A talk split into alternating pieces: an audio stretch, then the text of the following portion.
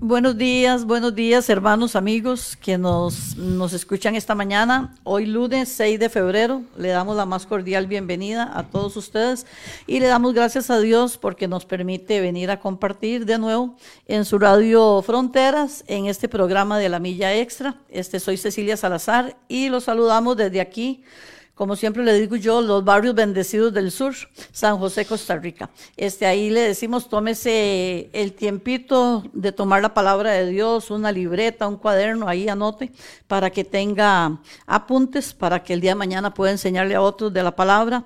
También dele compartir y queremos compartir el número de teléfono que sería 506 si está fuera de Costa Rica, 506 60 14 69 29. Y hoy nos acompaña mi hermana Liz Mora. Liz, un saludo a los hermanos. Buenos días, hermanos. Dios los bendiga.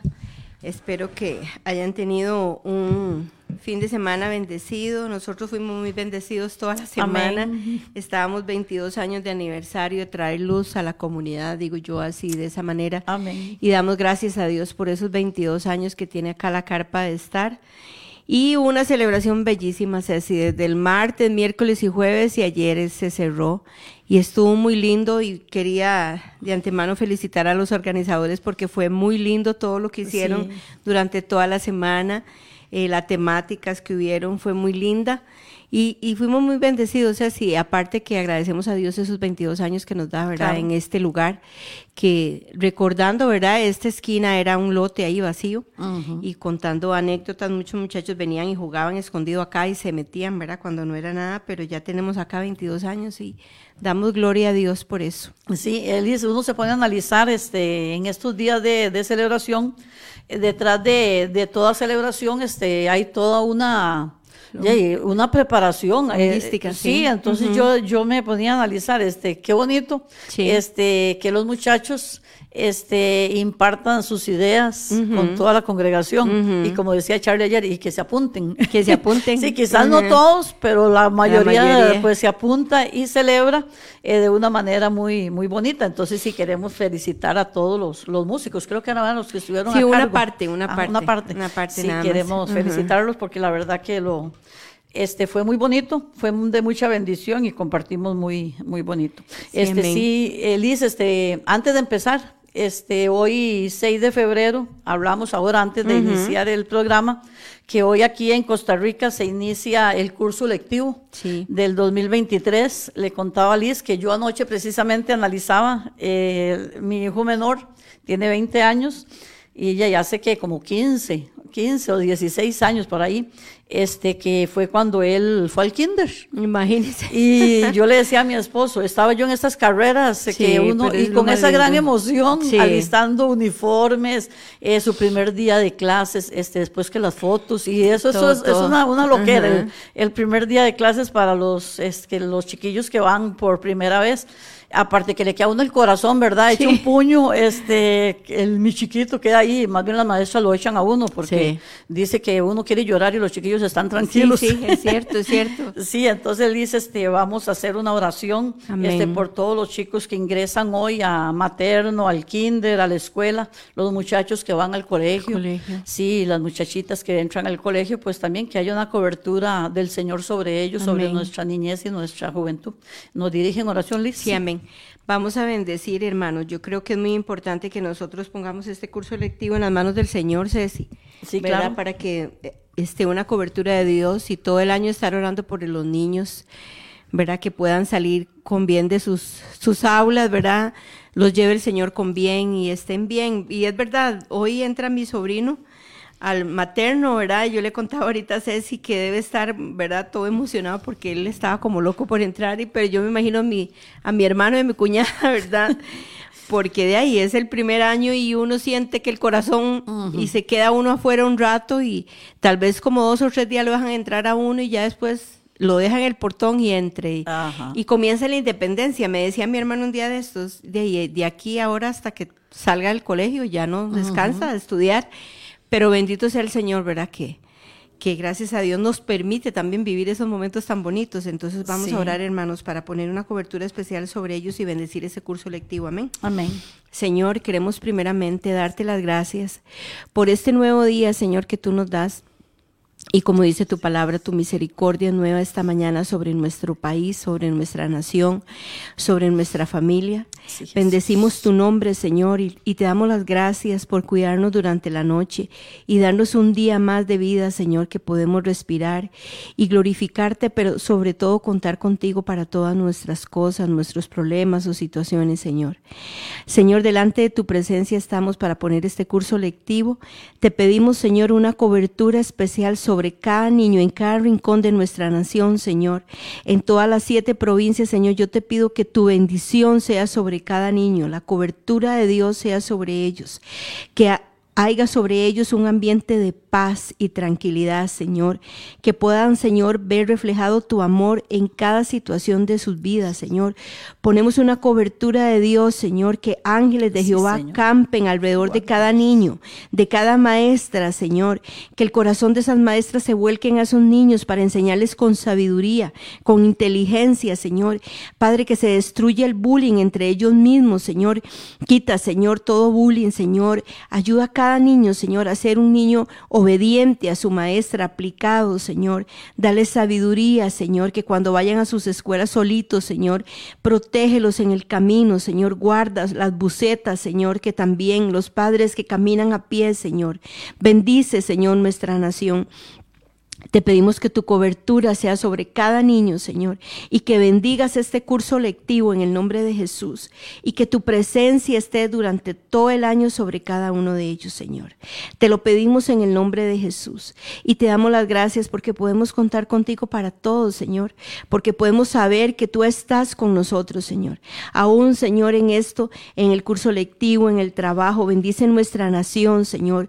Abre fuentes de trabajo, Señor, sobre toda nuestra nación en el nombre de Jesús. Suple toda necesidad que tenga cada uno de mis hermanos que nos está oyendo.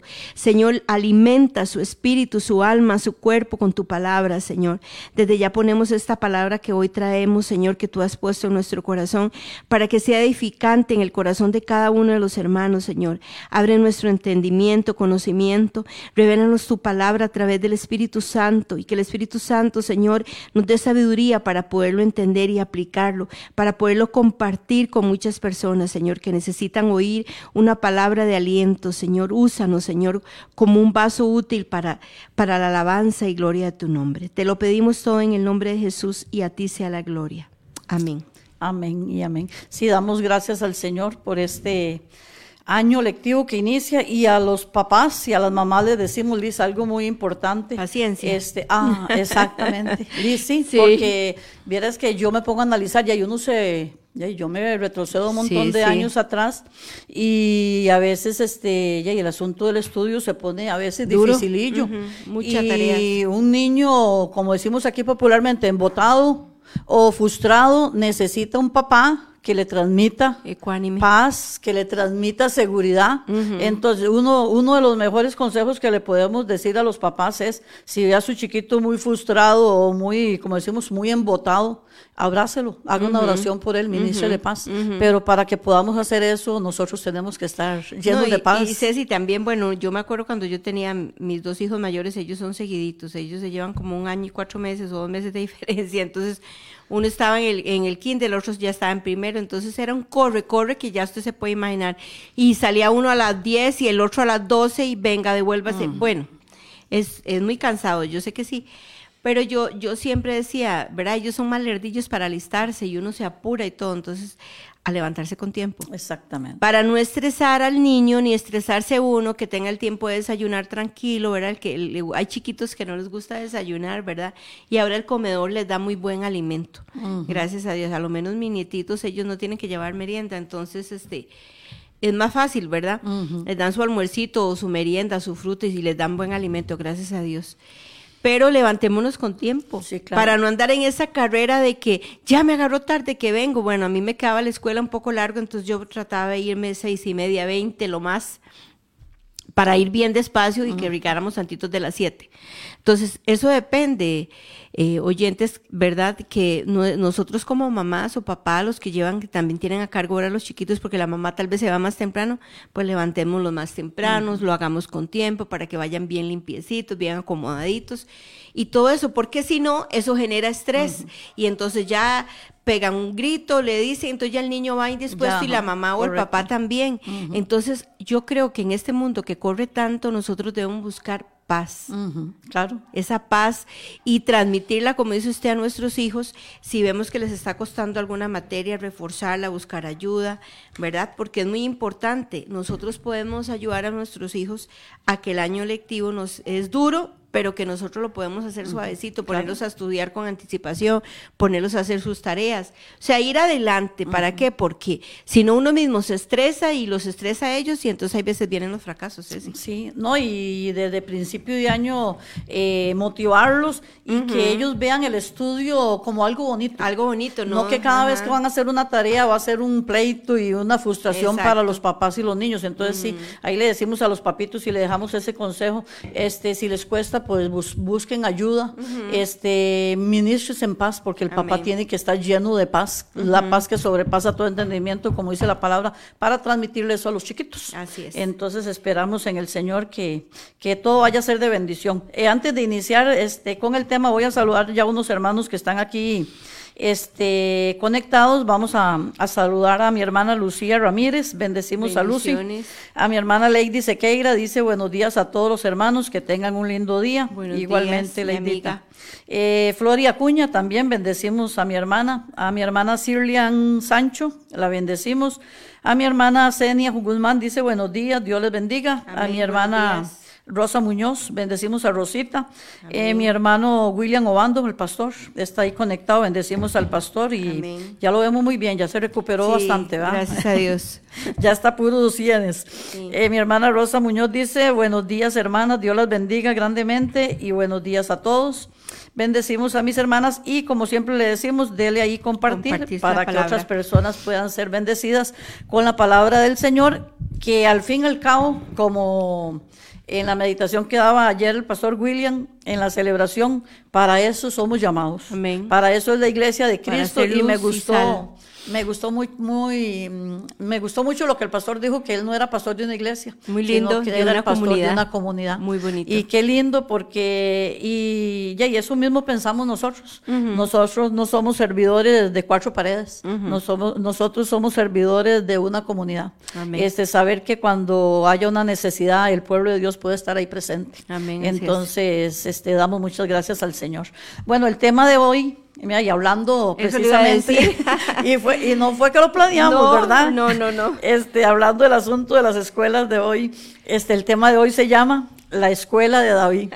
y de casualidad, ¿verdad, Ceci? Porque no, no, lo pensamos en que iba a entrar, entrar hoy la escuela. Eh, sí, sí, no, no, no lo hicimos así, pero ay, bendito Dios. Este, sí, el tema se llama La Escuela de David. Entonces, pues obviamente van a saber de quién vamos a, de quién vamos a hablar. Este, cuando yo pienso en David, y yo recuerdo eh, lo primero que se me viene a la mente es ovejas, una onda, eh, un, no sé, tengo la idea de un chiquito machito ahí que se le caen los colochos, rubio, con los colochos ahí caídos, con los ojos hermosos. rojos. Sí, entonces, este, bueno, nos imaginamos siempre un, un chiquito muy, muy bonito. Entonces, este, ahí iniciamos, este, Elis, con el asunto de la escuela. Sí, vea qué bonito. Hablando de la escuela, ¿verdad? Ceci y yo analizábamos sobre este este tema que le pusimos así, la escuela de David, ¿verdad? Pero yo quería que habláramos también de, la escuela secular, ¿verdad? Y yo analizando sobre esto, yo decía, sí, pero es que cuando uno llega a la escuela, uno llega a aprender muchas cosas, ¿verdad? Y aquí en las cosas que yo ponía, cuando uno llega, digamos, al kinder, a materno, que ahora es materno y kinder, ¿verdad? Uno comienza a tener una independencia de los padres, ¿verdad? Porque ya no va a depender tanto de los papás que tienen que ir, que tienen obligaciones, que los ponen, que les enseñan tantas cosas, ¿verdad? Yo decía, lo primero es que uno aprenda a tener una independencia eh, de los padres, ¿verdad? Que ya no es tan dependiente de los papás y uno como padre lo, lo va soltando, ¿verdad? Eso es en el modo secular, ¿verdad? Y yo decía, también en la escuela uno aprende a desarrollar las capacidades que tiene. Claro. Ahí, pues ya cuando uno va creciendo y ya el niño toma el lápiz con su mano derecha, su mano izquierda, ¿verdad? Y ahí va. A lo menos yo soy zurda. Entonces, este, ya uno lo trae, es muy extraño, porque ya lo trae uno, ¿verdad? Usted ve los bebés y uno a veces quiere, no, mejor que, más si, es zurdo, no, yo no quiero que sea zurdo, agarra, pero no, ya uno lo agarra de naturalidad, ¿verdad? Aprende a socializar, aprende a estudiar, a ser responsable, tiene disciplina y hay que aprender un respeto. Entonces yo analizaba así esto sobre el rey David, ¿verdad? Y su independencia, porque la historia nos cuenta que él era un pastor de ovejas y vivía de, me imagino que las ovejas no estaban cerca de la casa de él. Entonces él, él se hizo independiente. Él fue muy independiente. O sea, no, tanto que es así, ¿verdad? Que la historia nos cuenta cuando él fue ungido y sus siete hermanos, de que el padre a él casi ni lo tomaba en cuenta. Vea que si él se hizo independiente, la Biblia no nos dice desde cuándo él pastoreaba las ovejas, pero sí, sí, sí, conforme a la historia, nos da a entender cuando llega el profeta a ungirlo a él, el profeta Samuel, eh, el padre ni lo toma en cuenta para llamarlo. Me estoy adelantando un poquito, pero para que vean que la independencia de él, él, vivía ahí, en el campo, solito, con sus Como ovejas. En anonimato. Sí, exactamente. Entonces yo digo, bueno, él tuvo independencia. Él solo, ¿verdad? Claro, ahí fue donde él, ¿verdad? Si hablamos ella y yo, él aprendió ahí a depender de Dios. Ahí fue donde conoció a Dios, en ese, en esa soledad, porque él pasaba, yo me imagino que horas ahí, eh, ¿verdad? Cuidando las ovejas y en la noche yo no sé si también la tenía que cuidar. Entonces yo digo, vea qué, qué cosa, porque ahí también él aprendió a desarrollar sus capacidades. Dios lo fue instruyendo a él ahí y lo vamos a ver más adelante, ¿verdad? En, en, todo lo que él se desarrollaba. Eh, estudió muchas de las ovejas, yo me imagino, ¿verdad?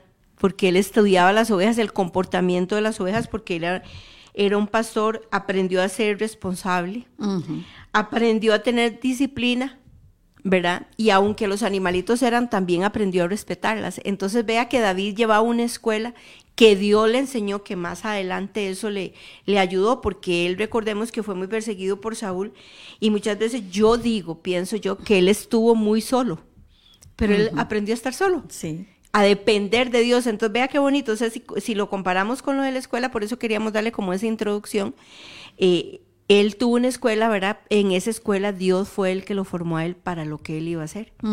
Sí, en una escuela, este, también nosotros, y eso hay que dedicar tiempo, hay que tener buena disposición y paciencia eh, para aprender. Porque ahora hablamos, porque la disposición, este, ya, tiene que ver mucho, Liz. Y si usted no tiene disposición, usted no aprende. No, no. Entonces, yo pienso que David fue una persona que él dice, bueno, ya, y tal vez quizás no lo escogió y le tocó, simplemente lo mandaron. Lo mandaron. Y entonces, para él, y nosotros conversamos de que esto, esto fue una escuela para David, porque cuánto tiempo pasaba David con las ovejas. Yo no sé si se recuerda, yo creo que usted y yo andamos por los mismos añitos. Más o menos, más o menos. sí, recuerda usted la fábula de Heidi. O sea, de dibujos mi preferida, mi Yo me pegaba, y cuando terminaba me pegaba una llorada. O sea, las personas que nos, están escuchando que pueden tener que como, ¿qué? 40, 50 pues, y más. Algo, algo así. ¿Verdad? Por ahí anda, este, cuando yo veía a Heidi y ahora que hablábamos de las ovejas, acuérdese que Pedro, que era el pastor de, de las cabras. De las cabras, ellos este, eran cabras. Y ellos las conocían. Había una blanquita, copo de nieve y no sé qué, ellos conocían. Sí, entonces, ahora que usted decía, David tuvo que haber conocido bien las ovejas, claro, que sí. Y cuando, sí, cuando leemos, cuando leemos los salmos, y hay salmos donde David empieza a hablar de la naturaleza, de una manera este, donde él empieza a engrandecer el poder de Dios con la naturaleza. Entonces uno dice, Claro que tuvo tiempo David. En medio de que cuidaba las ovejas, él se daba la tarea de contemplar la naturaleza y agradecer a Dios por la naturaleza. También este, se supone también que tocaba el arpa. Entonces, él era músico y poeta. Sí, claro. Entonces, Liz, cuando uno se pone a analizar, claro que sí, tuvo bastante tiempo David, mientras que cuidaba las ovejas. Este, yo digo que esa fue la escuela de David. Estar ahí y estar en la presencia de Dios, porque ahí David aprendió mucho. Aprendió, ahí aprendió él yo, por eso decía, porque vea, cuando nosotros vamos a la escuela secular ahí, y nosotros, bueno, los niños, digo yo nosotros, los niños ahí están dependiendo de la maestra, de lo que les enseñe la maestra, ¿verdad? Y ella los va disciplinando y van aprendiendo a leer, escribir, eh, suma, resta, multiplicaciones, todo lo que se aprende, que las vocales, que el abecedario y todo. Entonces, ahí se desarrolla la inteligencia del niño, ¿verdad? Ahí se desarrolla el aprendizaje del niño. Entonces, yo pensaba en David, yo decía, él aprendió viendo la naturaleza, como dice Ceci, y estudiaba las ovejas, su comportamiento, ¿verdad? Y también yo decía, aprendió esa soledad a depender de Dios. O sea, David, yo creo que Dios permitió que él fuera ese pastor de ovejas de, esa casa, ¿verdad? De su padre Leví. Leví era así, ¿verdad? Eh, Isaí, perdón. Este, yo digo, él aprendió ahí a hacer este, ¿cómo se llama? El pastor de ovejas que debía ser. Pero si vemos la historia más adelante, él fue un pastor de un pastor de ovejas, si lo vemos así, porque se convirtió en rey, ¿verdad? Entonces, vea todo lo que Dios le, le, enseñó a través de esta escuela, por eso le decíamos este título, porque él aprendió ahí en su soledad, en su intimidad con Jehová, Ahí él aprendió, estudió la naturaleza, fue disciplinado, aprendió a ser responsable, a tener respeto por aún por las ovejas, porque era el trabajo que él tenía porque yo digo que él seguro se venía ya tarde, ¿verdad?, de, estar con las ovejas y, tenía muy poca relación con el papá y los hermanos.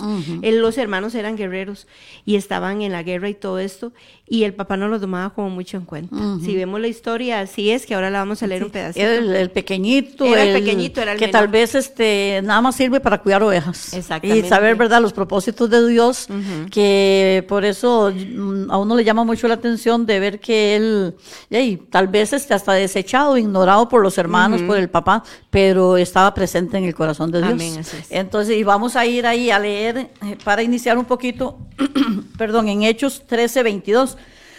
Dice que David fue llamado conforme al corazón de Dios a pesar de sus múltiples errores. Entonces, Liz, cuando nosotros escuchamos esa frase de que David este, era llamado este, como el corazón de Dios, pero no, no quiere decir que Él nunca pecó. No, no. Sabemos que Dios es perfecto y que Dios nunca pecó, cuando Jesús vino a la tierra, pues nunca pecó y todo el asunto.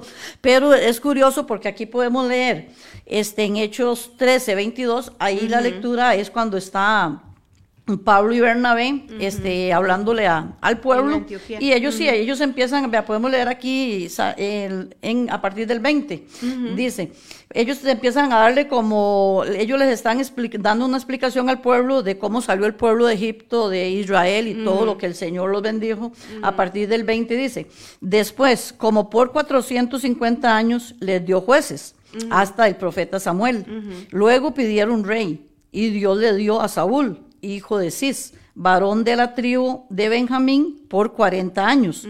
Quitado este, o sea, Saúl, les levantó por rey a David, de quien dio también testimonio, diciendo, he hallado a David, hijo de Isaí, varón conforme a mi corazón, quien hará todo lo que yo quiero. Vea qué lindo, Liz, porque este, ese es el concepto que Dios tenía de David.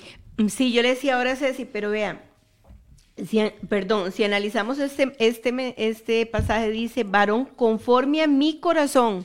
Y yo le decía a Ceci, vea qué tremendo, porque nunca, perdón, nunca nos menciona, perdón, nunca nos menciona, es que ando un poquillo ahí afectada la garganta hoy, nunca nos menciona cómo era el corazón de David.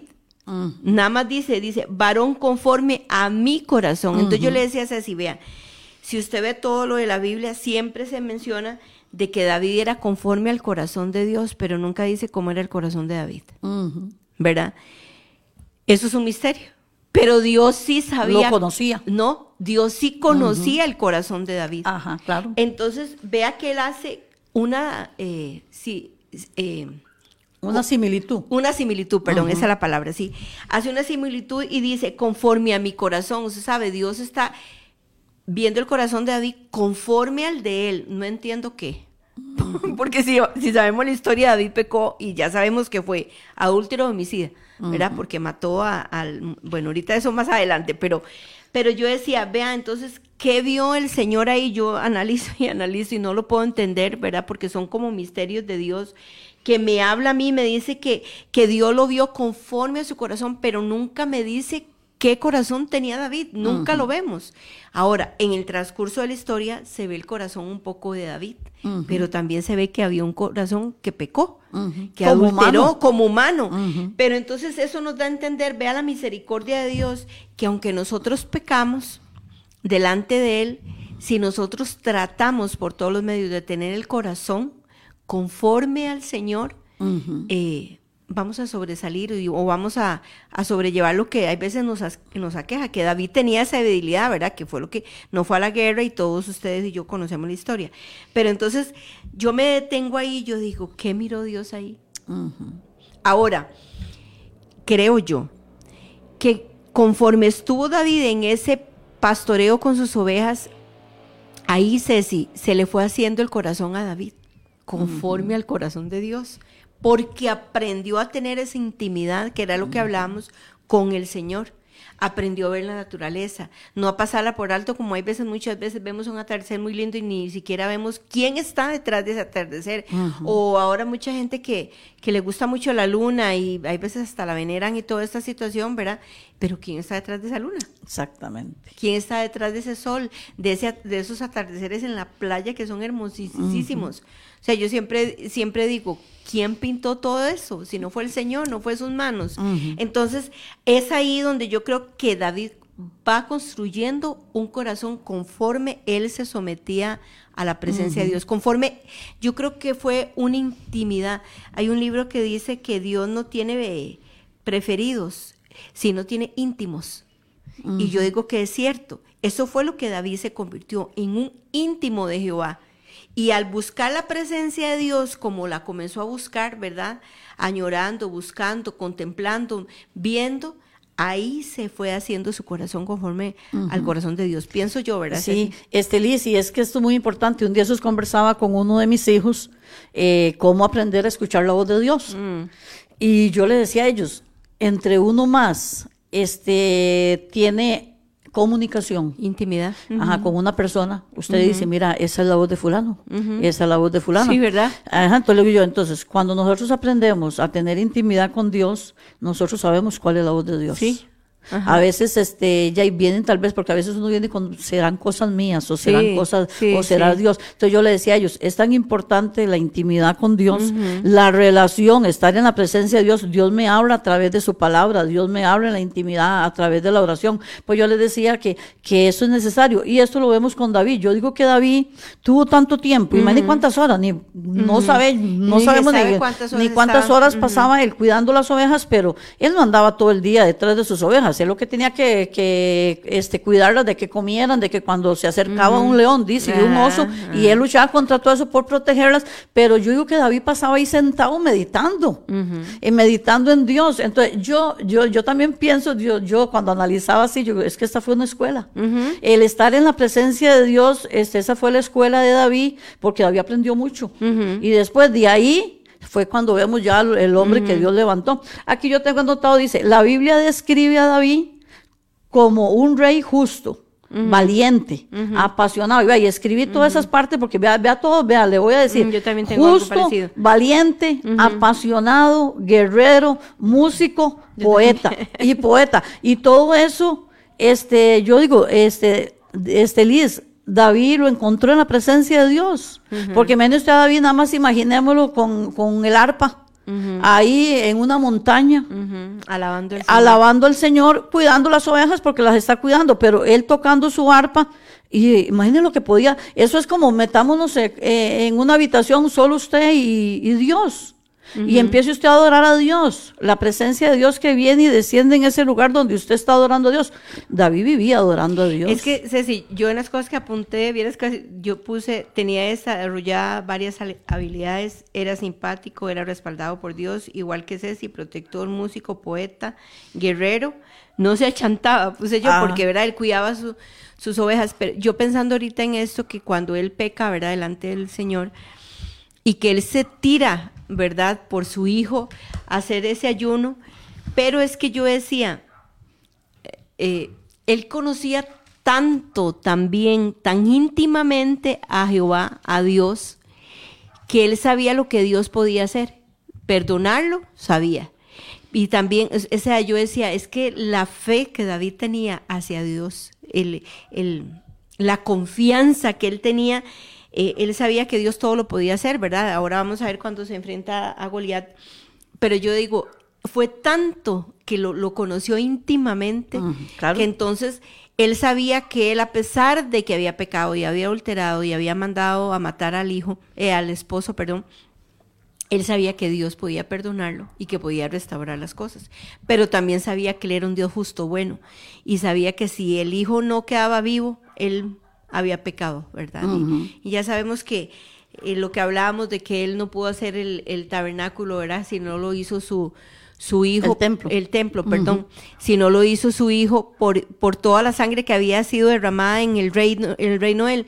Pero aún así, él confiaba siempre en el Señor, eh, y por la intimidad. Sí, no, Liz, y era eh, la relación que llegó a tener David con Dios fue algo tan grande que es que, y yo, bueno, yo me pongo a analizar cuando leemos eh, la vida de David, este, que dice que tenía el corazón conforme al de Dios, pero es que David tenía un corazón humilde. Sí.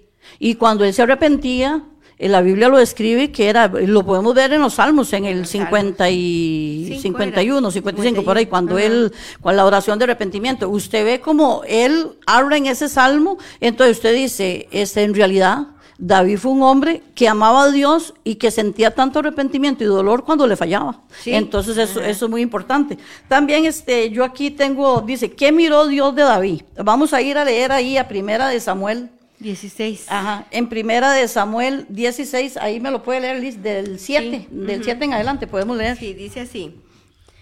El título dice Samuel unge a David. Bueno, primero que Samuel estaba ahí como destrozado, porque ya Dios le había dicho a Samuel que iba a quitar a Saúl, ¿verdad? Y el Señor le dice que hasta cuándo va a seguir en eso, el profeta Samuel, ¿verdad? Que lo iba a enviar, pero Samuel le da como miedillo porque sabe lo que es Saúl pero él le dice que vaya diciendo que va, va a hacer un sacrificio. Entonces la historia cuenta.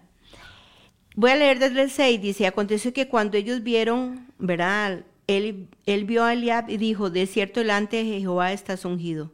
Y Jehová respondió a Samuel. Es ahí, sí, sí, sí ¿verdad? sí, Dice, no mire su parecer, ni a lo grande de su estatura, porque yo lo desecho. Porque Jehová no mira lo que mira el hombre pues el hombre mira lo que está delante de sus ojos, pero Jehová mira el corazón. Entonces llamó Isaí a Nadab y lo hizo pasar delante de Samuel, el cual dijo, tampoco a este ha escogido Jehová.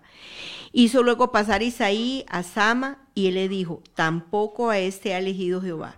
E hizo pasar Isaí siete hijos suyos delante de Samuel, pero Samuel dijo a Isaí, Jehová no ha elegido a estos. Entonces dijo Samuel a Isaí, ¿son estos todos tus hijos? Y él respondió, queda aún el menor, que apacienta las ovejas. Y dijo Samuel a Isaí, envía por él, porque no nos sentaremos a la mesa hasta que él venga. Envió pues por él y le hizo entrar, y era rubio, hermoso de ojos y de buen parecer. Entonces Jehová dijo, levántate y úngelo, porque este es. Y Samuel tomó el cuerno del aceite y lo ungió en medio de sus hermanos. Y desde aquel día en adelante, el Espíritu de Jehová vino sobre David. Se, levantó luego Samuel y se volvió a Rama. Qué lindo, me encanta esa historia. Vea, vea, Liz, cuando uno lee esa historia, ahí donde nosotros decíamos que prácticamente el papá y los hermanos lo tenían como descolado. Sí.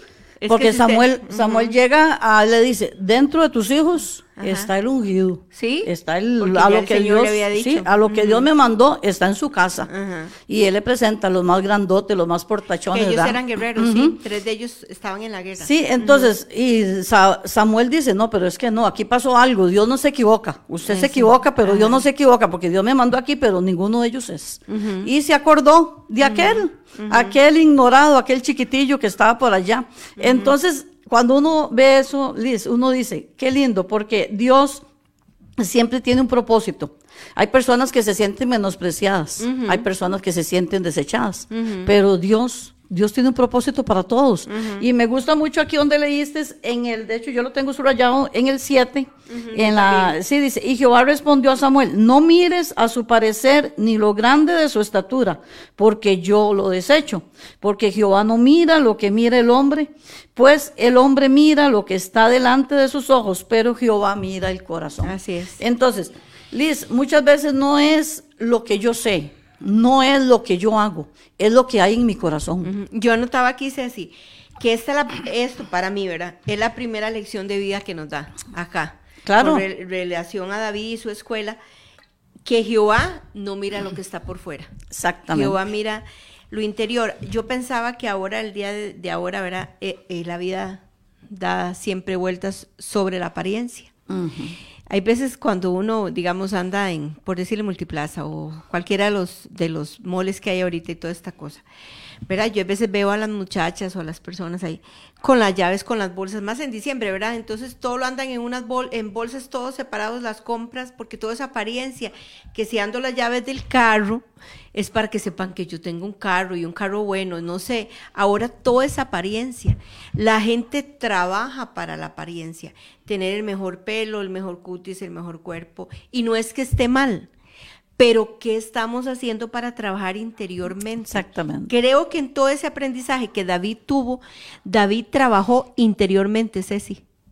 Por eso, porque vea lo que dice aquí, que Dios no mira lo que está exteriormente. ¿Qué le dice al profeta? Que mira lo El que está en el corazón. En hecho nos habla de que Jehová lo escogió a él porque era conforme a su corazón. Entonces quiere decir que lo que Jehová ve- veía en David era su corazón. Pero ese corazón David no lo tenía así. David lo fue formando en donde en la presencia de Jehová. Entonces, uno de los aspectos que yo puse acá como la primera lección que me da esta escuela de David fue que Dios no mira lo exterior, Dios mira lo interior. Y lamentablemente nosotros muchas veces trabajamos solamente para lo exterior, no para lo interior. Porque la Biblia dice que de la abundancia del corazón Habla la boca. la. Que Él es el que escudriña el corazón y los pensamientos. Ahora yo digo, ¿cómo tenemos nuestro corazón? Ceci, ¿cómo, ¿qué hacemos con nuestro corazón? De nuestro corazón salen los malos pensamientos, dice la palabra. Entonces, ¿qué estamos haciendo nosotros? ¿Verdad? ¿En qué estamos trabajando para tener un corazón limpio delante del Señor? Entonces, la primera lección para mí que da es que no debemos juzgar y mirar porque ahora, bueno, el que tenga el mejor carro, el me- la mejor ropa, el mejor puesto, y no es que nosotros vamos a andar mal vestidos ni y si, si queremos hacer ejercicio por salud y por vernos bonitos, sí, pero trabajar en lo interior, que es lo que se está trabajando menos, Ceci, ahorita. Sí, sí, yo aquí tengo, bueno, la, una la pregunta que ¿cuál fue la escuela de David? Para mí, en lo personal, fue la presencia de Dios. Sí, Eh, eh, para de ahí mí- arrancó. Sí, claro, esa fue la escuela de David porque el estar en la presencia de Dios, este, Liz, y usted ahora decía algo muy importante, eh, trabajar por, por lo interior, por nuestro corazón, y es que eso lo trabajamos en la presencia de Dios. Ah, sí. Porque en el mundo palabra. te dice otra cosa. No, no, y Ceci, vean, yo he visto. Hay una, una imagen que me gusta mucho que dice, eh, que dice así, ¿por qué amo tanto a Dios? Eh, porque he perdido tantas cosas. Dice la imagen, Ajá. ¿verdad? Y dice, sí, que he perdido. He perdido ira, he perdido Ajá, celo, he perdido adulterio, he perdido, he perdido. Y es cierto, porque eh, muchas veces, si nosotros no estamos de verdad en esa cruz pegaditos, sale a rebote todo lo que somos. Las obras de la carne, la ira, el enojo, las contiendas, todo lo que sabemos, el chisme, todo lo que sabemos quiere salir y dominarnos. Entonces, en la presencia de Dios, ahí donde nosotros tenemos que estar, como dicen, clavados para poder, ¿verdad, Ceci? Eh, tener eh, nuestro cuerpo crucificado. Porque si no, nuestra vida quiere hacer lo que quiera. Sí, claro. Este, vea, Liz, algo muy importante que aprendemos de David es que David aprendió, eh, yo aquí tengo anotado, David aprendió a actuar, no solo a pensar, pero a actuar en obediencia. Ah, sí. Porque eso fue muy importante, porque acordemos que cuando eh, David fue ungido, que aquí lo acabamos de leer, él era un adolescente. Podría estar con 16, 17 sí, tal años, vez según- 15, 16, 17 17 años. años, sí, era muy joven. Pero él, él está siendo ungido para ser rey. Pero ¿qué hace David después de eso? Sigue cuidando ovejas. Sí. Él no va Yo dice- siempre me admiro de eso, cómo no le dijo a Saúl, quítese él, porque fui yo ungido. Eh, Es que exactamente, No. él, él era un muchachito. Ajá. Él era al rato y fue ungido y él ni tenía ni conocimiento De lo que estaba pasando. De lo que estaba pasando, ¿verdad? Pero este, yo aquí lo anoté de que él fue un, un muchacho que aprendió a actuar y no solo a pensar, pero a actuar en obediencia. Él cuando fue ungido, él siguió haciendo lo mismo. ¿Sí? Para él no hubo, mira, qué carga yo, yo voy a ser mejor que mis hermanos y voy a ser rey. No, uno ve en David que David sigue. ¿Y por qué nos damos cuenta que siguió cuidando las ovejas? Porque la historia cuenta. Después vamos a leer acá, este, en primera de Samuel, di- ahí mismo, 16, 18. Este, vea, vamos a leer aquí, que es donde Saúl lo manda a llamar. Ah, sí. Dice en el 18. Entonces uno de los criados respondió, dice, vamos a leer en el, en el 17, dice, y Saúl respondió a sus criados, buscadme pues ahora alguno que toque bien y traédmelo.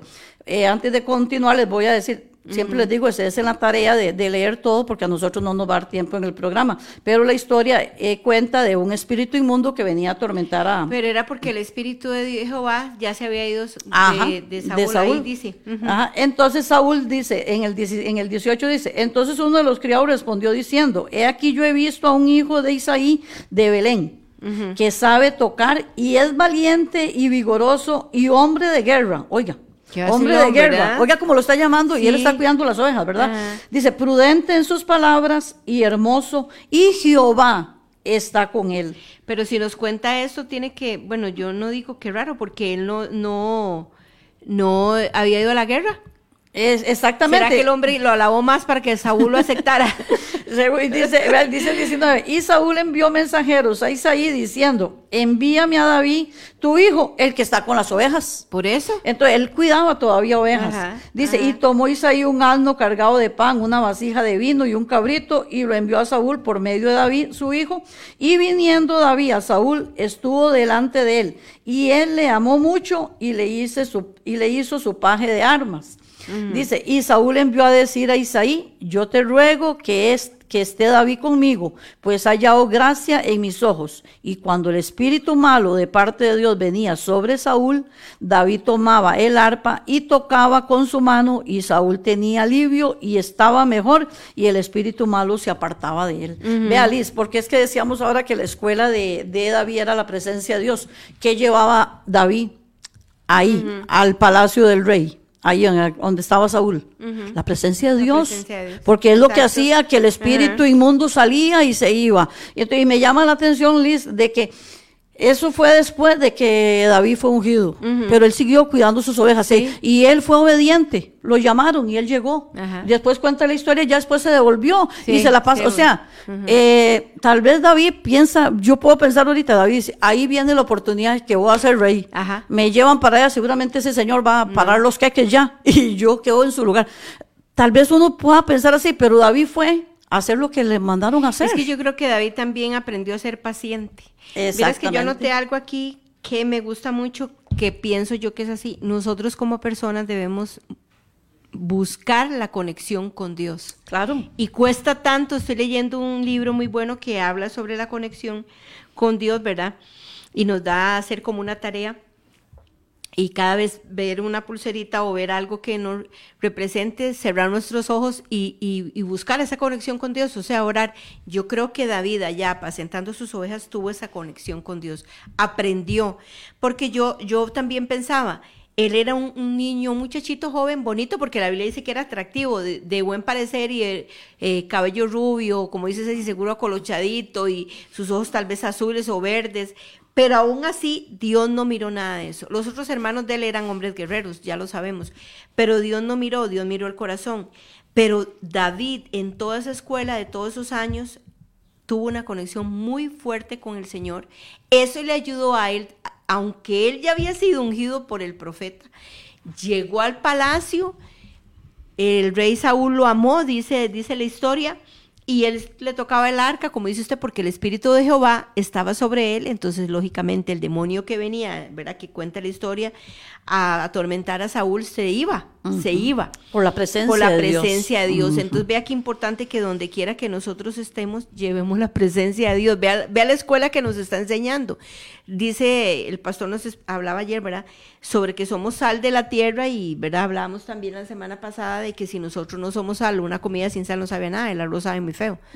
Entonces, nosotros, donde quiera que, es- que, que estemos y- o vayamos, debemos ser sal, luz y llevar la presencia, el Espíritu Santo con nosotros para que aquella persona, si está en tormento, si tiene muchos problemas, más bien le transmitamos paz, Claro. no más bien salga, salga uno acongojado igual que ellos o ellos, ¿verdad? No, debemos transmitir eso. Sea, y entonces vea qué importante, porque yo, yo anotaba aquí algo que usted me había dicho, David aprendió a actuar y pensar, pero actuar en obediencia. Ujú.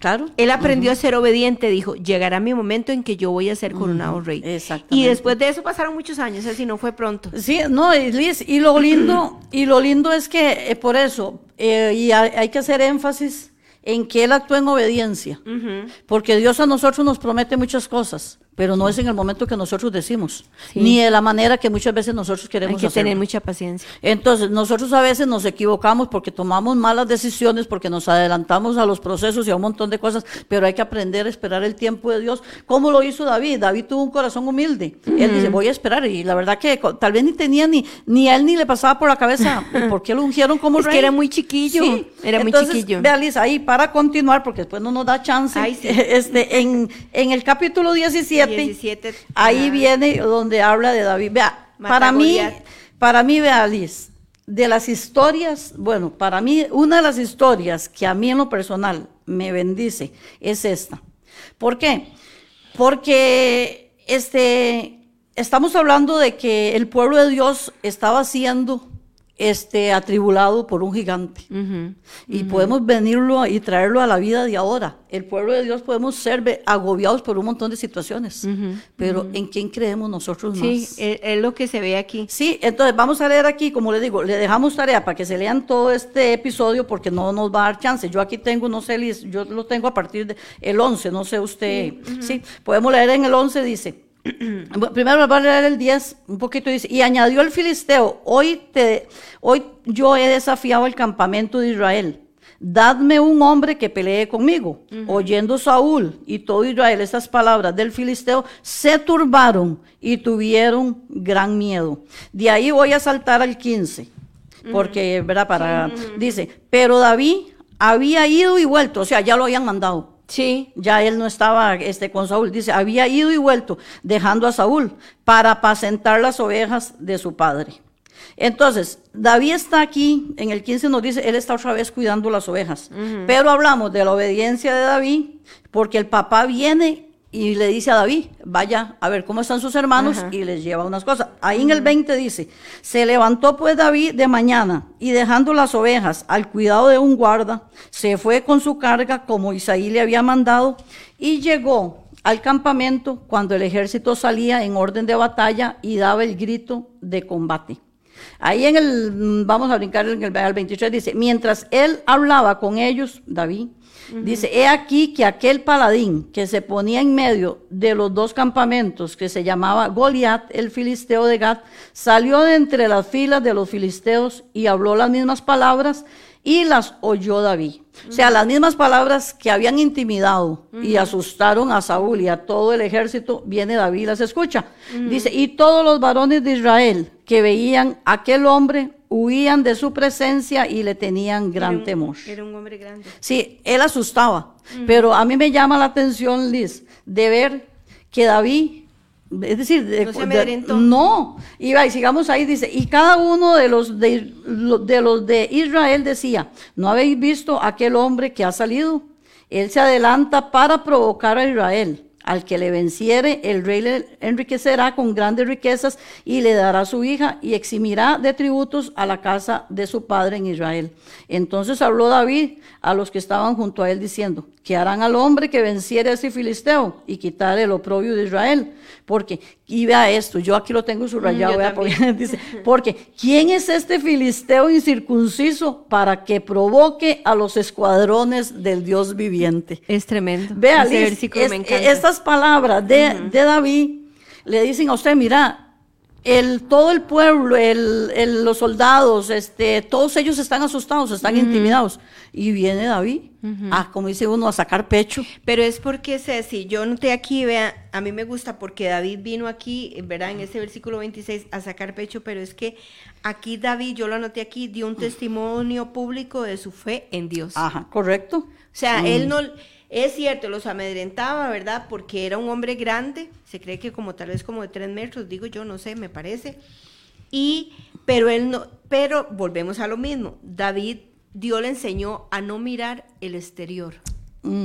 Y que él iba adelante, entonces no mires a su parecer, porque Dios lo que miraba era lo exterior, pero en este caso había alguien muy grande, ¿verdad? De pie delante de ellos, pero David sabía quién estaba con él ¿Quién le había enseñado? Él había descubierto en el secreto que Jehová iba a estar con él y con su pueblo siempre. Entonces, al desafiar y decir esto, es como un desafío, pero ¿quién es este? Que está este, amedrentándonos a nosotros, al pueblo de Dios. O sea, él da a entender, aunque no lo menciona, para que provoque los escuadrones del Dios viviente. O sea, él dice, ¿Por qué nos está amedrentando? Nosotros somos pueblo de Dios. Dios está en nuestro lado y ellos no tienen a nada. Ahora, yo no, anotaba algo aquí que me gustó mucho, que David se enfrenta a este gigante Goliat que era filisteo, y, hablando, ¿se acuerda que hablamos así la semana pasada de Sansón, cómo Sansón más bien era un amor con los filisteos, y David más bien se enfrenta para destruirlos. Entonces, ve ahí, ¿verdad? Si ponemos a analizar el corazón de David y de Sansón, ¿verdad? La diferencia que había entre ellos dos. Claro. No se relacionó con su enemigo y más bien David quería destruir a su enemigo y Sansón fue hasta lo último que y los destruía hay veces cuando mató a los mil que mató pero también era porque él era rabioso y lo hacía no porque quería quedarle bien a Dios en cambio David era diferente Exactamente. aquí se ve en este versículo 26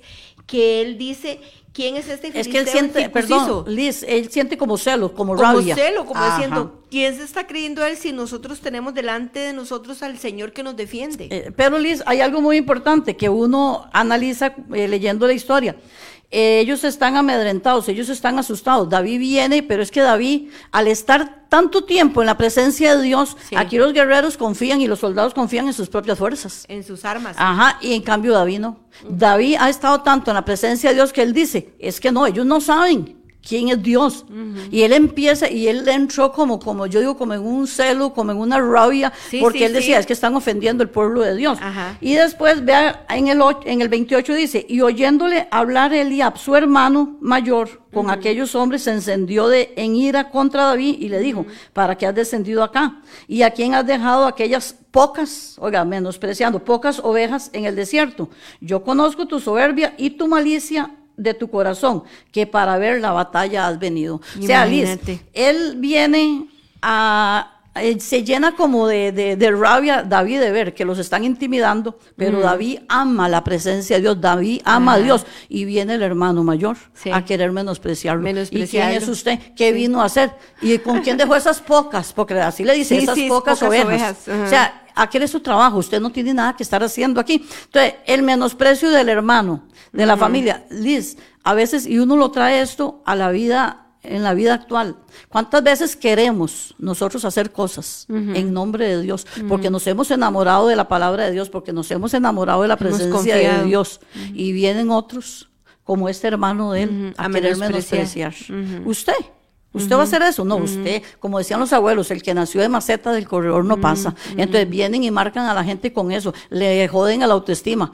Pero cuando la persona sabe a quién le sirve y por quién ha sido llamada y tiene tiempo de estar en la presencia de Dios y es preparado en la presencia de Dios, vea Liz, ahí no tiene que haber menosprecio de nadie. Usted dice, Dios me llamó para hacer esto y yo lo voy a hacer. Entonces, David a nosotros nos deja aquí una enseñanza de que lo está menospreciando y su hermano mayor, el que se puede decir que tiene autoridad sobre ellos. Y digo, Liz, no. Cuando nosotros amamos y aprendemos a estar en la presencia de Dios, nosotros tenemos que hacer y ser obedientes, aunque la gente quiera intimidarnos, aunque la gente le quiera decir, usted, usted. Y así pasa, Ceci. Eh, Entonces, Liz, entonces, ¿qué es, ¿qué es lo que nosotros aprendemos? Que cuando nosotros estamos en la presencia de Dios, somos llamados para hacer un montón de cosas y no tenemos que dejar intimidarnos ni paralizarnos porque la gente nos quiera menospreciar. No, y hay veces uno mismo se asusta de la capacidad que tiene. Porque David dijo, bueno, yo notaba aquí en una de las cosas así, que David, a ver, Dios usó a David, si vemos la historia más adelante, dice que él, eh, ¿verdad? Él le dice a, a Saúl y todos que él lo va a enfrentar. Entonces Saúl dice, bueno, sabiendo que él era un joven. No sabemos cuánto tiempo pasó de esta historia a la otra, ¿verdad? Cuando fue ungido. No lo sabemos porque la Biblia es corrida, pero puede ser que, que tal vez él ya tuviera unos 20 años. Digamos que hubieran pasado tres años. Digamos porque la palabra de Dios no lo dice. O si fue en el mismo momento después de que fue ungido. Porque no se sabe. Pero eh, yo digo, aún así él era muy joven. Ujú. Liz, pero no, no pudo haber tenido No. de 19 ni 20, porque según habla ahí la Ah, historia, sí, que lo que me de que ajá, los mayores de 20 o de 19 iban, para la guerra. Sí, cierto. Entonces David podía estar entre 18 y 17. Pudo haber sido tal vez ungido a los 16 o a los 15, pero Sí. tal vez, digamos que tal vez unos tres años. Sí. Tal vez, Es pero que, no ¿verdad? tenía Porque la todavía- no lo no. Pero, pero yo, yo analizaba esto y yo decía, él fue adiestrado por el Señor allá en su intimidad y usaba su onda, ¿verdad? Ya hablando un poquito más adelante del tema para que nos dé tiempo. Entonces cuenta la historia que Saúl lo quiere vestir, pero como él no era un hombre de guerra, yo me imagino que todo eso pesaba mucho, Ceci. La Sí, armadura, ¿verdad? Sí, Liz, ve aquí, ahí puede leer este, el 32. Cuando David viene y le, él vea, puede leer el 32 y de ahí puede brincar el Sí. 36. Vea, dice sí, y dijo, y dijo David a Saúl, no desmaya el corazón de ninguno a causa de él. Vea lo que le dice David, tu siervo irá y peleará contra este filisteo. Y el 36 dice, fuese león, fuese oso, tu siervo lo mataba. Y este filisteo incircunciso era como un Sí, celo que él tenía porque había menospreciado al pueblo. Será como uno de ellos porque ha- han provocado al ejército del Dios viviente. Y ve al 37 qué lindo dice, añadió David, Jehová, que me ha librado de las garras del león y de las garras del oso, él también me librará de la mano de este filisteo, de este filisteo, perdón. Y dijo Saúl a David, ve y Jehová esté contigo. Y vea lo que dice el 38. Y Saúl vistió a David con sus ropas y puso sobre su cabeza un casco de bronce y le armó de coraza. Y ciñó David su espada sobre sus vestidos y probó a andar, porque nunca había hecho la prueba. Y dijo David a Saúl, yo no puedo andar con todo esto, porque nunca lo practiqué, porque Ajá. recordemos que ellos eran hombres de guerra y no era que era de la noche, ellos tenían una práctica, Sí, como una todo en la vida. ¿verdad? Como cuando usted comienza a leer y escribir, es con práctica que usted aprende. Y David echó de sí aquellas cosas, y tomó su callado en su mano y escogió cinco piedras lisas del arroyo, y las puso en el saco pastoril, en el zurrón que traía, y tomó su onda en su mano y se fue hacia el filisteo. Vean, yo analizando sobre esto, justamente Dios usa a David con lo que él le había enseñado, que era su onda. Ahora vean esto. Yo estudiando este tema decía que por qué David escogió cinco piedras. En 2 Samuel 21, 22 nos cuenta de que Goliat tenía unos hijos. Entonces, ¿verdad? Según la historia, ¿verdad? Lo que se cree, él pensó, ¿y si estos hijos se vienen contra mí? Por eso Una para cada uno. Una para cada uno. una para el Goliat, y los otros cuatro para los hijos. Porque él tenía la seguridad que con una lo iba a matar. Ujú. Con Es que era la confianza. Era la confianza. Que él tenía en Dios. Ahora, Ceci, vea, si analizamos esto al día de hoy, por eso le llamamos esta predicación la escuela de David. Dios a David lo usó conforme a lo que él sabía, que era Con sus habilidades. la onda y la piedra.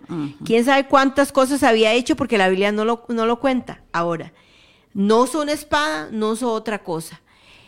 Muchas veces nosotros queremos usar una espada cuando Dios nos ha capacitado con una onda. Entonces yo analizaba eso, porque muchas veces Dios nos manda a hacer algo, pero nosotros decimos, ay no, ¿y si no?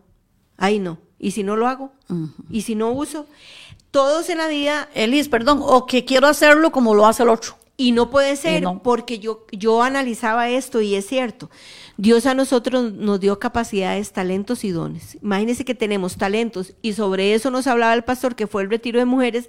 Tenemos dones, o sea, tenemos doble, dobles armas pero Dios a uno nos da una cosa y a otros otros. Digamos, si yo hoy estamos aquí, pero no toda la gente tal vez eh, le, da miedo venir a la radio o predicar adelante o predicar en una célula, no toda la gente tiene esa capacidad o yo no tengo otras capacidades que tiene otra hermana. Entonces, lo que yo tengo, mi capacidad, mis talentos y los dones que me ha juntado el Señor, debo usarlos. David usó lo que Dios le había dado. Exactamente. La onda. Para lo que lo capacitó Dios. Para, no usó la espada. Entonces, porque muchas veces nosotros tenemos una espada y queremos usar una onda? O al contrario, Dios nos dio una capacidad con la onda y queremos usar la espada. Entonces queremos vivir muchas veces de apariencia usando lo que no debemos. Dios nos va indicando el camino, Ceci, por dónde usted y yo podemos ir. Bueno, pues, soy buena para esto y para esto no. Entonces, ubiquémonos en el lugar donde Dios quiere que. Vea qué bonita enseñanza nos deja algo tan pequeñito como una onda, ¿verdad? Pero y también esto de que él agarró cinco piedras se debía a esto, según habla según de Samuel 21, 22. Entonces, porque él sabía que con una piedra exactamente, Ceci lo iba a matar, no había más. Exactamente, y vea Liz, y ahí para ir terminando, vea, en el versículo 43 Dice, viene el filisteo a querer intimidar, dice, y dijo el filisteo a David, soy yo perro para que vengas a mí con palos y maldijo a David por su Dios. Dijo luego el filisteo a David, ven a mí y daré tu carne a las aves del cielo y a las bestias del campo. Y oiga cómo le responde David. Entonces dijo David al filisteo, tú vienes a mí con espada y lanza y jabalina, mas yo vengo a ti en el nombre de Jehová de los ejércitos, el Dios de los escuadrones de Israel, a quien tú has provocado. Y Jehová, y vea, es que él era atrevido. Ah, Dice, y Jehová te entregará hoy en mi mano, y yo te venceré y te cortaré la cabeza y daré hoy los cuerpos de los filisteos, o sea, solamente el del no, de todos los filisteos, a las aves del cielo y a las bestias de la tierra. Y toda la tierra sabrá que hay Dios en Israel. Y sabrá toda esta congregación que Jehová no salva con espada y con lanza, porque de Jehová es la batalla y él os entregará en nuestras manos. Vea, Liz, cuando yo leo, vea, a mí me, gusta esa historia, y cuando yo, con una propiedad, que habla David sobre Dios. Sí, esa batalla no era de él. Liz, usted y yo, si nos acostumbramos a estar en la presencia de Dios y podemos ver en el mundo espiritual que Dios está sobre todo. No sé, eh, Y la Biblia dice que Él es la cabeza de todo principado. Dios está por... Entonces, ¿qué es el temor de nosotros? Muchas veces de reprender un espíritu ahí medio feo. ¿Qué, ¿Qué, es el temor, Liz? Cuando usted lee aquí, cuando David enfrenta y empieza a hablarle, es, que yo no sé cualquier cosa. Es que con una fe, una confianza de lo que era y él y, Dios. ¿Y dónde se adquiere eso, Liz? En la, presencia, de, Dios. Cuando usted está, cuando yo estoy en la presencia de Dios, se van los temores. El problema puede ser muy grande, pero usted dice, no, pero es que mi Dios es más grande que este problema. Se va la ansiedad, se va la turbación. Todo eso trae la presencia y es que si yo anotaba acá, ¿verdad? De las armaduras que llevó solo eh, la onda, David, pero yo decía que Dios nos ha dado armas espirituales poderosas en Dios para destrucción, dice la palabra, de fortalezas. Entonces yo decía, estamos utilizando armas que no debemos utilizar. Exacto. Es que, eh, Liz, como usted ahora lo decía, muchas veces queremos hacer las cosas a nuestra manera. Estamos eh, utilizando armas inadecuadas. Vea, en, en Efesios donde habla de, la armadura de Dios, dice que mm, nuestra lucha no es contra carne ni sangre, Así es. contra principados y potestades. Pero cuando un vecino o un familiar viene y me ofende, entonces mi carne se quiere manifestar, pero a mí se me olvida, a mí se me olvida que mi lucha no es contra esa persona, es contra principados y potestades. Entonces yo tengo que venir. ¿Y cómo logro yo, Elis, derribar este, los principados y las potestades en la presencia de Dios, es de una manera espiritual. Yo, yo no voy a sacar nada con pelear con la persona, ni mucho menos de un guardia, ni, a golpes, porque aparte de que voy a dar un pésimo testimonio, esa no es la manera de actuar de un hijo de Dios. aquí David le está recordando a Goliat No, es que el Dios mío no es cualquier cosa. Y yo, y, y, con esa autoridad que es, con autoridad. es que es con esa autoridad que nosotros, como hijos de Dios, Liz, tenemos que aprender. No, y que esa autoridad también se, se a ver, si va creciendo en nosotros conforme estemos metidos en la presencia de Dios. Claro que sí. Vean, en 2 Corintios eh, 10, este, 4 es donde habla, dice, porque las armas de nuestra milicia no son carnales, sino poderosos en Dios para la destrucción de fortalezas, derribando argumentos y toda altivez que se levanta contra el conocimiento de Dios y llevando cautivo todo pensamiento a la obediencia a Cristo. Oiga, con esas palabras que David le dijo a Goliat, lo intimidó también. O sea, él se creía súper poderoso, pero él entendió que David tenía, ahí dio un testimonio David de su fe. Pero yo decía, vea, muchas veces los argumentos se ponen en la cabeza, que el pastor un día nos hablaba de los argumentos y para mí fue una enseñanza muy grande. yo digo, sí, hay veces se levantan argumentos y usted dice, piensa en eso y dale, y dale, y dale. Pero dice la palabra de Dios que, y todo conocimiento que se levanta en contra de Dios debe ser derrotado en la presencia, llevando nuestro pensamiento cautivo. a la obediencia de Cristo. Ahí yo pienso que David hizo como psicológico sobre Goliat, ¿verdad? Y lo amenazó y le dijo, no, porque yo voy de la, no, yo no voy solo. David nunca se consideró que iba solo. David sabía que el que iba a hacer el trabajo era el Señor y nada más. Liz, entonces eso es lo que nosotros, nosotros aprendemos. Por más fuerte que sea el problema, por más fuerte que sea la circunstancia, si usted y yo venimos a la presencia de Dios, usted es revestida de un poder que usted dice, no, es que a mí esto no me va a tumbar. No, y es que a veces es si los gigantes vienen a la vida de uno, no es claro. Y que usted dice, aquí yo no tengo ni para dónde moverme, ni qué voy a hacer, porque esto es tan grande, más grande que, que lo que uno mismo, pero dice, en la presencia de Dios esto se destruye. Y eso que usted acaba de leer, ese versículo, llevó mi mente cautiva a la, obediencia de Cristo. ¿Por qué? Porque mi mente tiene que ser saturada con la palabra. Mi mente tiene que ser saturada de que mi Dios es más grande que cualquier problema, que mi Dios es más grande que cualquier Aunque dificultad. no se vea nada. Exacto, pero eso lo encontramos donde, Liz, porque es la presencia. En la palabra de Dios, en la presencia de Dios. Sí. Sí, Liz, aquí para ir terminando voy a saludar a unos hermanos. Eh, mi hermana Inesita Marín dice buenos días y bendiciones. Emela Espinosa, su hija, ah, dice siempre fiel a pesar de que nosotros no lo somos. Eh, mi hermana Dini Agüero, buenos días, bendiciones. Aquí hay un comentario muy lindo del pastor William, dice, esa es la escuela del quebrantamiento. En ah. donde Dios trata con nuestro ego, con nuestra soberbia. Ah, muy bien, qué lindo, claro, pastor, muchas gracias.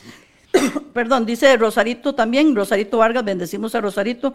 Buenos días, Lisbeth y Cecilia, que Dios las continúe bendiciendo hoy y siempre. Bendecimos a mi hermana María Eugenia Aragón, Maru.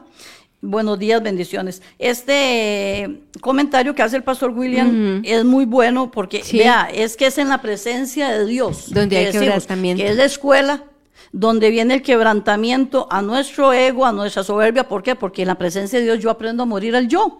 Es que no es lo que Cecilia quiere, es lo que Dios quiere. Yo creo y no, perdón, y no es con las armas que Cecilia quiere, es con las armas. Yo creo, Ceci, que David por eso obtuvo la paciencia para cuando él fue coronado, todo lo que Saúl lo persiguió y toda la historia que sabemos David aprendió a ser paciente también, porque en esa presencia de Dios, como dice el pastor, se, quebró el orgullo, la soberbia, es claro. el quebrantamiento, era que él tuvo porque después de que él fue ungido, pasaron bastantes años para él llegar a ser rey. No fue de inmediato, vea qué tremendo, como todos los procesos. Cuando José llegó a Egipto, todo lo que pasó, siete años en la cárcel, en la casa de Potifás, que esto y el otro, que Moisés, que anduvieron 40 años en el desierto. O sea, todo es un proceso, pero nosotros queremos ver todo de la noche a la mañana y no se puede. Sí, no, Liz, y después ahí, ¿por qué nosotros decimos, por qué Dios llamaba que este, David tenía el corazón conforme al corazón de Dios? David fue ungido para rey pero, y él respetó a Saúl. Sí. Tuvo la oportunidad de matarlo dos veces. Dos veces. Y él nunca lo hizo. O sea, ¿qué habla de esa persona?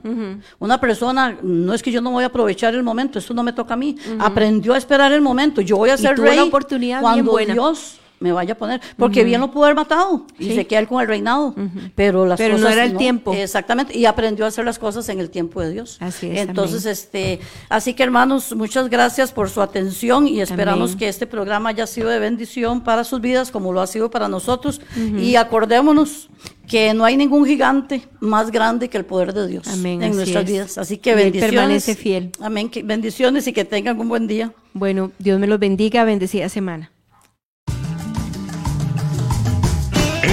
Presentado Desde Radio Fronteras, una milla extra. Hasta el próximo programa y que Dios les bendiga. Una milla extra. Radio Fronteras.